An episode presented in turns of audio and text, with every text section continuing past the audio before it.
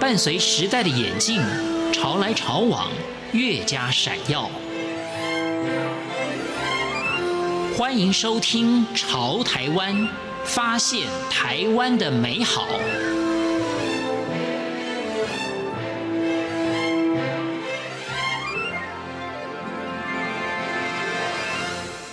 各位亲爱的听众朋友，您好，我是李正淳。我到了台北隔壁有一个县市，叫做桃园市，它的辖下有一个地方叫大溪区。大溪，大小的大，溪流的溪。这个名称顾名思义，就是当地呢有一条非常重要的溪流，叫做大汉溪。汉就是汉民族的汉。不过大汉溪这个名称在早期，因为大溪有相当多的原住民，他们的发音听起来呢叫做大姑县，所以大溪区最早的名称叫大姑县。大是大小的大，姑是姑娘的姑，县是陷阱的陷。但是当地的汉人认为“县”这个字不吉利，就以那个地方的地形，它地处河坎，就用“坎”来取代“县”，成为了大姑坎。后来到了清朝同治四年，西元一八六五年，当地有一位叫做李腾芳的，他中了举人。那乡民为了要彰显科举功名，所以就把地名又改为大科坎，科就是科举的科。一直到了一九二零年，日本统治台湾的时候呢，又把地名改为大溪，那这个名称就沿用到今天。那大溪这个地方在清代发展到现在，形成了多元丰富的历史风貌。因为大汉溪的河运成为交通枢纽，它转运了茶、樟脑、木材这些重要的物资。后来又因为台湾的一些大家族迁居大溪，聘请了一些木作匠师到大溪新竹宅邸跟制作家具，传承技术也奠定了大溪木艺发展的基础。所以现在在大溪当地木器产业、古籍历史建筑还有民俗等，就形成了丰富精彩的生活样貌跟文化。那今天我们要走访的这个地方，或者说这个范围是非常特别的，它是一个博物馆。但是这个博物馆跟我们以前所想象的博物馆不大一样，它叫做木艺生态博物馆。那到底这个博物馆或者说大溪当地的居民对于文化的保存有些什么样的理想跟规划？我们赶快来听听博物馆的馆长帮我们做详尽的说明。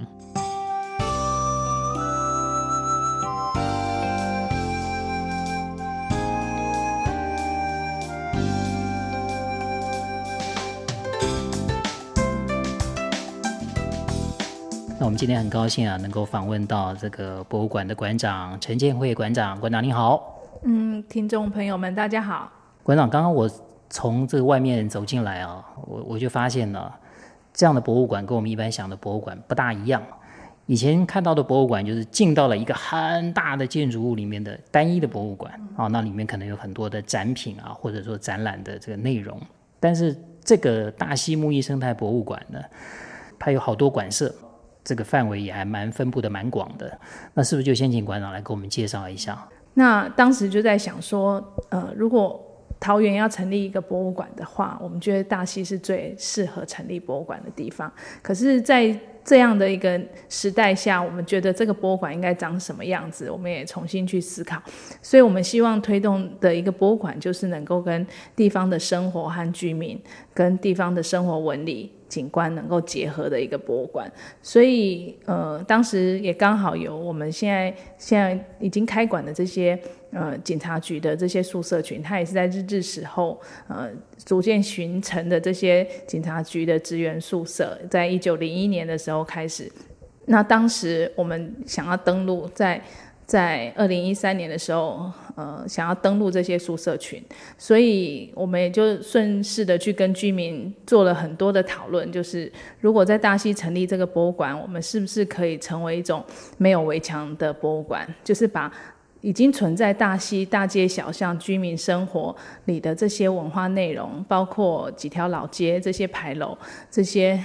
所有的历史建筑，所有的居民生活文化脉络都保存下来的博物馆，也就是一个活的博物馆。所以，我们一成立，也开始跟居民谈借教馆的概念，就是除了我们的宿舍群是公有馆以外，嗯，在街区里的这些很精彩丰富的文化内涵，可不可以有居民也来经营一个呃空间，这些空间是可以来分享公共服务和和文化讯息，和居民来说自己故事的空间。所以我们的博物馆就是一个公有馆群再加街角馆群组成的一个博物馆。然后这个博物馆的一个精神就是一个活的博物馆的精神，不是在典藏一个以前的传统的古老的可能已经没有生命的物件，我们在典藏的是一个活生生的居民生活的这件事。所以这样是讲起来，是不是说这个博物馆的这种阶段，它是没有止境的？呃，的确，我们的馆会不停地长大，而且因为影响的范围越来越大，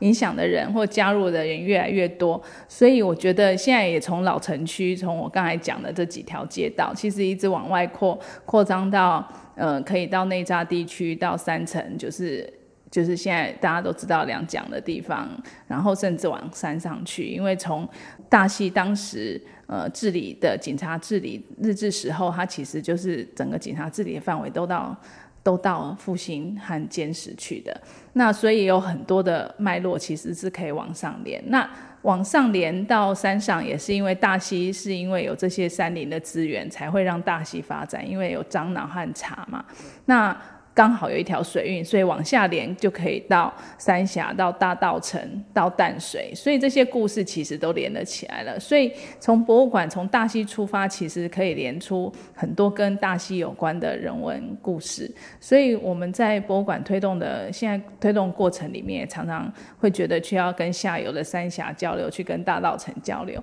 然后也要慢慢往上山上建置，去把整个大溪的纹理脉络、呃人文地景。一些重要的点都点出来，重要的人都连进来，重要的空间都活化，所以他的故事就可以一路从大溪讲到山上，也可以讲到淡水。所以我们觉得这样的文化的工作推动的经验里面，会把呃整个历史文化脉络空间，呃过去、现在和未来，我觉得都可以有更多的想象。这个听起来真的是一个比较新的这种规划的方向啊，这有潜力可循吗？在台湾或者说是其他地方？应该是说这样的生态博物的概念在。在法国起源的时候，其实我相信在博物馆界或者在文化界都知道生态博物馆的概念。可是因为它叫生态博物馆，所以它会到每一个区域以后，它就有因地制宜的做法。所以即使一个生态博物馆概念，你可能在法国在不同的呃城镇里面，它用的方法不一样。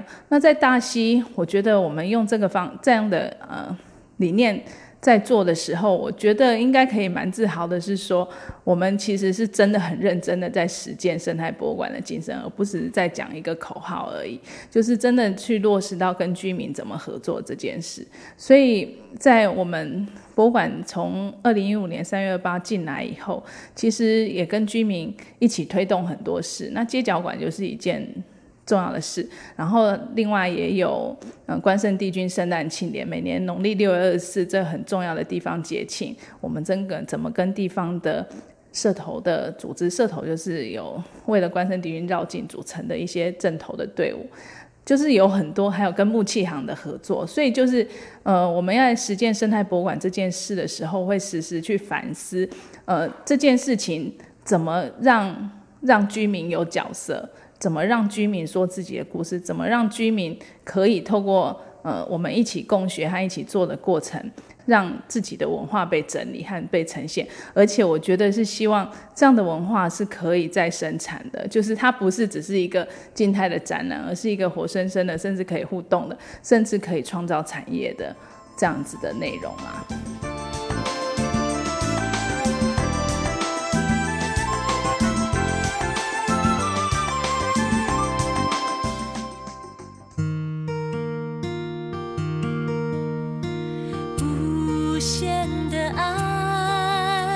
今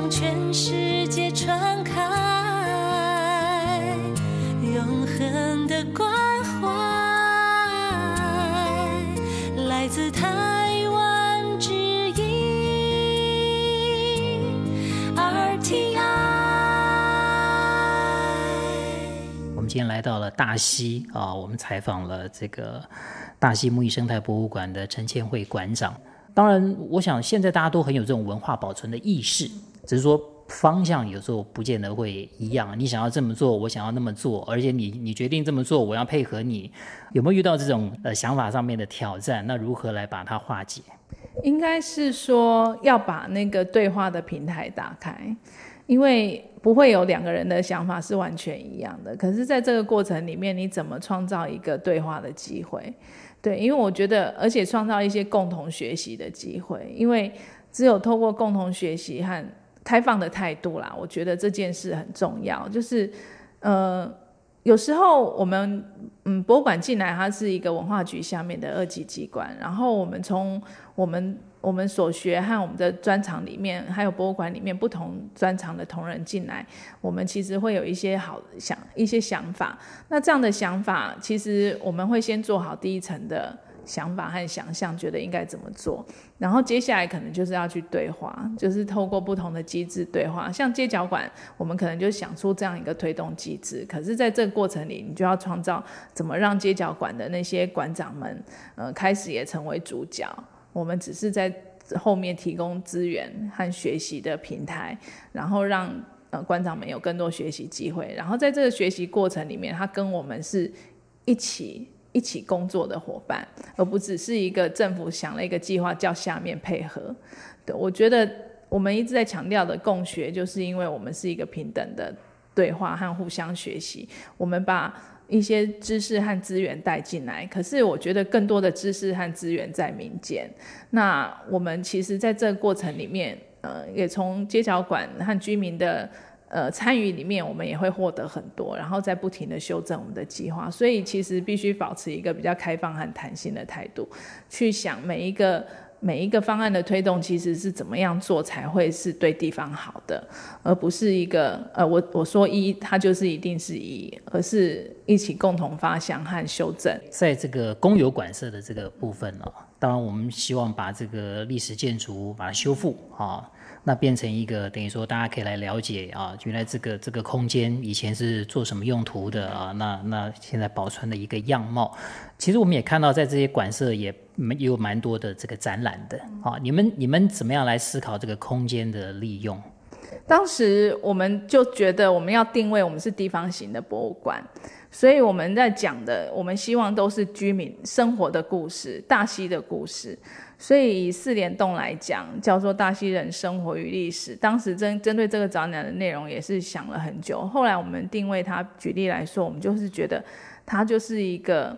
呃，动要启动大溪更多人参与的一个核心馆，就是要让大溪的人来到这个馆里面，看到的是我大溪的故事，甚至我家里的爷爷、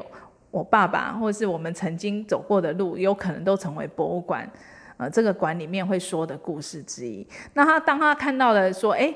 呃，我的邻居的故事可以在这里被讲。那他看到的这些故事内容，可能跟我的我家的故事内容也会有一些关联。所以重点，我们希望是联动，譬如说，就是把大溪的整个大历史发展的脉络点出来，从清末，从清朝一直到日治，到战后，到现在，那甚至。我说二十年的社造的这个参与是最近代的事情，这些故事的大脉络都在四联动的。这个整个展览的脉络里被呈现，因为我们觉得那是大溪发展很重要的几个大面向。从清末开始有樟脑有茶，那其实我们现在就会回到社区里，就会访到，呃，当时有伐木的工人啊，他们曾经经营煤矿的，煤矿也曾经是大溪很重要的产业，经营煤矿的大溪人，然后慢慢又去把那些大溪人的经验再连回我们的展览里面，所以。在四联动的展览里，我们在讲的就是觉得是跟大溪的很多人的生命史是有关。那他们的生命史也映照到大溪的整个发展的历程，所以他们会看到在大溪整个发展历程里面自己的角色和位置。所以我们希望我们的博物馆是让想要参与的人，就是整个大溪历史整理的过程里面，甚至未来再生的里面，其实就是每个人其实是有角色位置。我们希望落实的是大溪人说大溪故事的这件事。各位亲爱的听众朋友，非常谢谢您收听今天的节目，我是李正淳，朝台湾，我们下次再会。